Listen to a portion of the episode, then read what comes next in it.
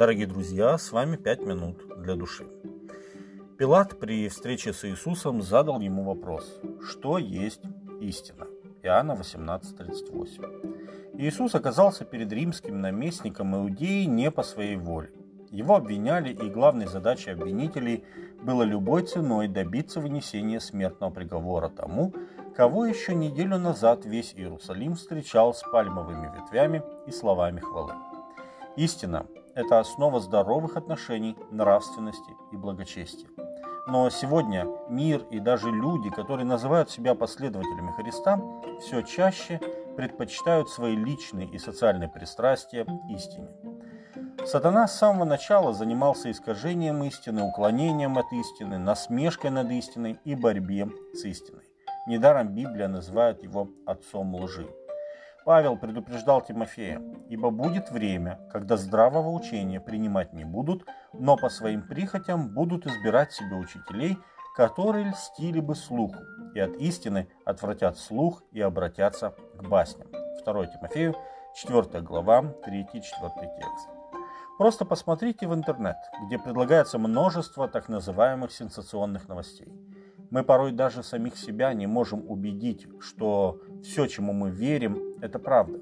Посмотрите, какие сюжеты на YouTube набирают миллионы просмотров. Большая часть из них наименее сдержаны этически. Увы, христиане не исключены из этой тенденции быть обманутыми. Даже среди так называемых последователей Христа сегодня наблюдается отход от Писания в пользу ревизионизма, то есть пересмотра библейской истины, как, например, сокращение 10 заповедей закона Божьего до 10 советов – которые можно придерживаться, а можно игнорировать. Некоторые проповедники сегодня заявляют, что они против доктрин, и вместо этого они утверждают, что сосредотачиваются на Иисусе, как если бы спасительные отношения с Иисусом не были его учением.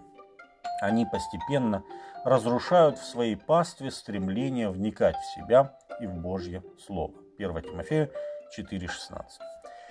Что же делать, если вдруг вы обнаружили, что стали на скользкий путь замыливания библейской истины? Во-первых, начните с признания Богу в своем любимом нравственном отступничестве.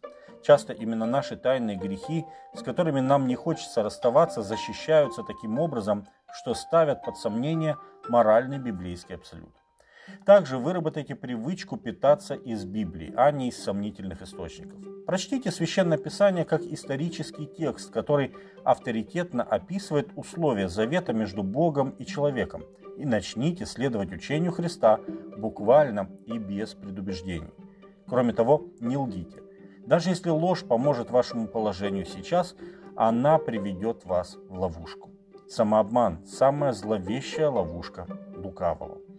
Старайтесь больше общаться с истинно верными Богу людьми, ведь все мы знаем поговорку, в хорошем смысле, с кем поведешься, от того и наберешься. Вам будет жизненно полезным общество праведников, людей, которые боятся Бога, чтобы эта моральная болезнь самообмана не стала причиной вашего кораблекрушения в вере и в жизни. Испытывайте самих себя, верили вы. 2 Коринфянам 13.4 Получил ли Понтий Пилат ответ на свой вопрос? Безусловно, получил, ибо в то утро самым главным вопросом для него было его личное отношение ко Христу. За кого принимал его Пилат лично?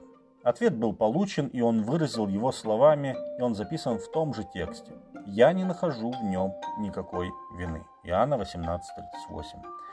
Он узнал правду, но, к сожалению, не смог ей последовать, так как в итоге отдал Христа на смерть.